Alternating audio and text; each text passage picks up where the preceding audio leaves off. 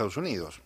Sí, exactamente. Por lo menos hay dos espacios del gobierno de Estados Unidos que van a recibir a, Sergio Massa, uno eh, funcionarios eh, ligados al, área de asuntos latinoamericanos del gobierno de Biden, pero también eh, funcionarios de primera línea del Departamento del Tesoro de Estados Unidos, es decir, es como el Ministerio de Economía de ellos, pero con el, con el agregado de que tienen una fuerte incidencia en la Reserva Federal de Estados Unidos y son los que nombran el representante ante el Fondo Monetario de, Estados Unidos, con lo cual estamos hablando de la, del poder político que está detrás del fondo, nada menos. Y después, esto es lo que está reservado para el miércoles y mañana hay previsto reuniones con el Banco Interamericano de Desarrollo, directamente con su titular, Aylan Goldfarb, y eh, también del Banco Mundial. Hay, hay una expectativa que, eh, digamos, es secundaria al viaje, pero puede haber novedades que tienen que ver con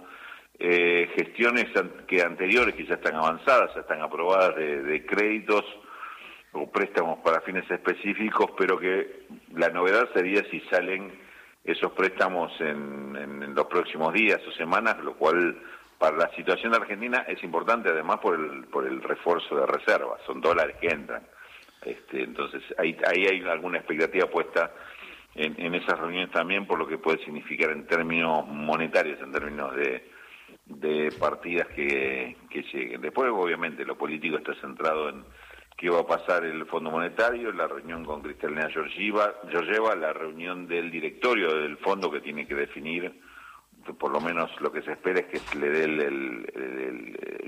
la aprobación final a este desembolso de 7.500 millones de dólares.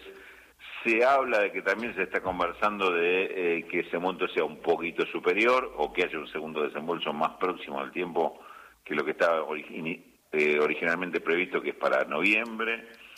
Ah, para nosotros es fundamental que Sería, sería importante políticamente si llega antes del 22 de octubre, obviamente, pues es una, claro, tal cual. un alivio, un oxígeno más que le da al Banco Central eh, frente al, tema de elecciones, por las presiones que existen sobre el dólar, que siguen existiendo a pesar de la devaluación de la semana pasada. Así que por todos estos condimentos, elementos, algunos más especulativos que otros, otros son eh, definiciones que ya se espera que se cierren, como esto del desembolso de 7.500 millones, es, es una reunión importante. Eso, eh, son, eso es una, un viaje importante porque, más que nada, porque por la delicada situación en la que está, está Argentina. Está, dependiendo de todo esto para poder conseguir, seguir en un terreno más o menos llano y no, no, no, no seguir a los, a los altos, ¿no? Rulo, el, el fenómeno este Fondo Monetario, eh, que creo va a tener una gira breve, son dos días, mañana y el miércoles, entiendo, eh, es este el umbral de anuncios que tienen que ver con la realidad socioeconómica de la Argentina. Se habla de cifra fija, eh, los salarios, hay un reclamo, sobre todo la CTA, Jackie nos dijo el otro día 75 mil pesos para sumar al sueldo. Bueno, este, es, es, clave que haya este desembolso para poder hacer con tranquilidad y, reservas que respalden estos anuncios. Mira, en principio eh, se supone que no están condicionados a los resultados del viaje el tema de, de estos anuncios que igualmente están planteados para hacerse el jueves, para hacerse la vuelta de Sergio Massa a Buenos Aires. Ahora, indudablemente si hubiera una algo que no se espera, una sorpresa, entre comillas, eh, en contra, de decir, que no, no ocurría este desembolso, obviamente complica todo el panorama económico.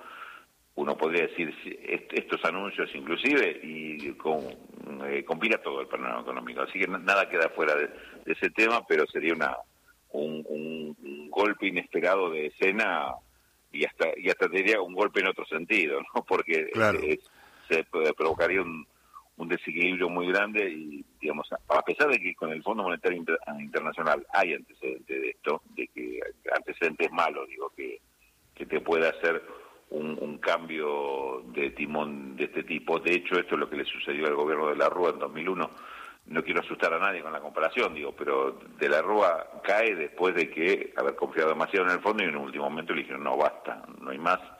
Este, y fue el, golpe final contra el gobierno eh, de, la Rúa y con caballo de ministro. No no hay para nada una expectativa de que este sea el momento parecido al, de, la Rúa del 2001. Es, otro, es otra crisis la que tiene hoy Argentina, otra situación con lo cual ya habiendo aprobación de la misión técnica para el acuerdo, están esperando nada más que la definición eh, del, miércoles del directorio, inclusive te digo, la expectativa es que jueves o más tardar el viernes, es decir, en 24 o 48 horas, ese, esos fondos ya estén disponibles, ya están en las cuentas del Banco Central. No, no, no, es físico, ¿eh? no, no, es un camioncito que viene con, plata que como para que alguien le ponga por una, una filmadora y filmarlo, ¿viste? Que sí, sí, preocupado.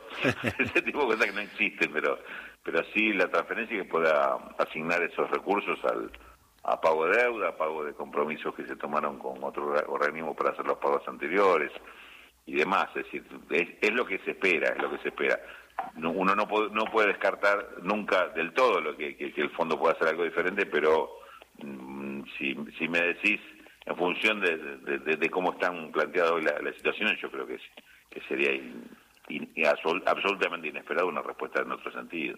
Ahora, estamos contando una historia que tiene este, distinta mirada respecto de los anteriores este, créditos del Fondo Monetario. Aquí una decisión política, sin duda, del gobierno de Donald Trump, este, que pone a la Argentina como el deudor más grande que tiene el Fondo Monetario.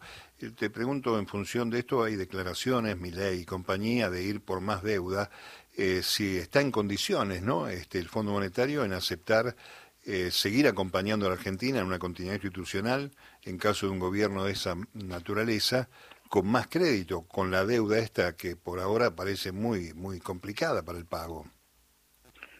Yo francamente te diría que, que, no, ni con ese ni con otro gobierno. Me, me, más deuda, más eh, desembolso del fondo por encima de lo que sea para, para pagarle al propio fondo, que es lo que se está haciendo ahora, este, que incrementen la, proporción de, deuda que tiene Argentina con el fondo, me parece imposible porque inclusive entraríamos en, en otro tipo de consideración que es qué pasa al interior del fondo con esto. Ya la situación con Argentina merece algún cuestionamiento de algunos sectores que no nos quieren mucho y que este, están diciendo, bueno, si no cumplieron las metas no se les da un, centavo y que, se arreglen como puedan y, esto otro que sucedió, que hay un acuerdo político para decir, miren, hay una situación especial en el caso de Argentina, venimos cumpliendo, este, para seguir con el programa necesitamos que nos ayuden en este momento, que es lo que, que definitiva se, está resolviendo.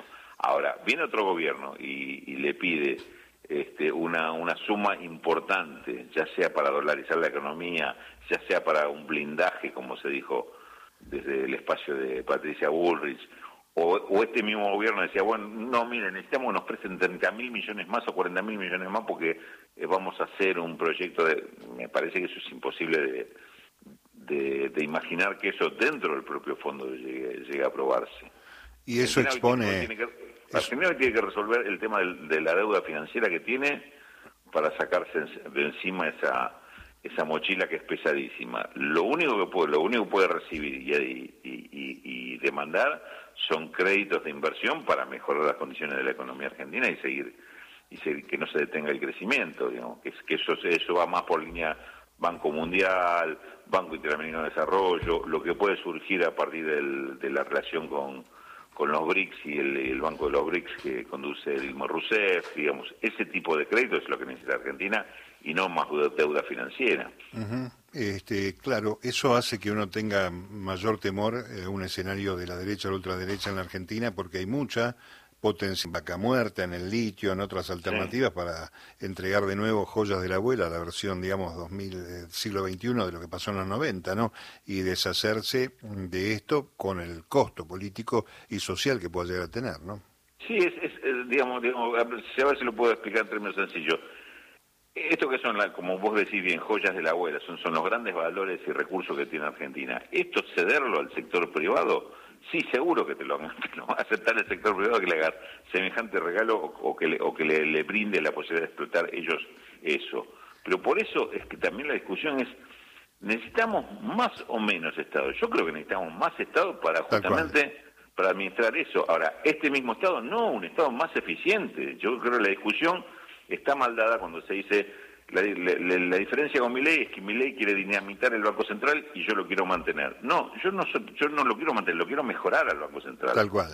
Quiero que mejore los controles sobre los recursos financieros, porque esto fue el mal de la Argentina. Los recursos financieros en dólares que se nos fueron. Digamos, tendríamos que haber tenido un Banco Central más eficiente para controlar y eh, encender las alarmas cuando empezó a pasar eso, no que lo mirara y lo dejara pasar como ocurrió, que eso está mal, digamos, eh, eso, eso no es una, una cosa que uno puede decir como mérito, que el Banco Central haya sido estatal. El Banco Central fue estatal, pero insuficientemente eficiente para, para controlar eso. Necesitamos organismos públicos que sean más eficientes, y no menos organismos públicos. Y fuertes, claro. Fuerte, claro. La discusión esta la quiero dar de un organismo público que defienda los intereses generales de la sociedad. Es decir, ese tiene que ser el, el, el sujeto político o el sujeto económico fuerte, no un sector, una empresa, una corporación que diga, ah, bueno, este, como aquello de si lo que es bueno para General Motors es bueno para Estados Unidos, que dijo alguna vez un,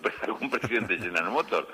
No, yo no, yo no quiero eso. Yo la verdad que lo, que queremos es un Estado fuerte pero que defienda los intereses del conjunto, digamos. Esto es lo que hace falta y más que nunca en este momento de Argentina, más que nunca. Si hablamos de litio, si hablamos de, energía, petróleo, gas, agua, este o todo todo recurso que hoy es estratégico en el mundo, es estratégico en manos nuestras o es estratégico en manos privadas. Ahora, en manos privadas defiende otra estrategia. ¿eh? Sí. Es otra estrategia, no es, no es la misma. Y la entrega de soberanía, sin sí, de paso cañazo.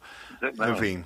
Bueno, eh, buen viaje. Vamos a ver cómo viene el ministro y con qué anuncios aparece el jueves. Y desde ya públicamente mi solidaridad que te la di por las redes porque te maltrataron algunos días atrás, así que espero que esté tranquilo el asunto de sí, amenaza Sí, sí, la verdad que esto, esto hace también la, tranquilidad de todos y, y, de, y de repudiar como repudiamos algunas manifestaciones de violencia que realmente este, no la queremos como sociedad, nos afectan no tanto en lo personal, nos afecta sí en lo personal, no, no vamos a negarlo, pero este pero hay que hay que tener como como tuvimos en este caso y yo se los agradezco a todos y y lo comparto una, una respuesta colectiva, que me parece que esto es lo importante también para, para dejar expresado. Bueno, por ahí a la vuelta te molestamos de nuevo para que nos cuentes la perspectiva. ¿eh? Seguro, a disposición. Abrazo, Rulo, gracias. ¿eh? Otro para ustedes. Raúl de la Torre, nuestro compañero, periodista especializado en economía, y la charla a las 14.22 minutos.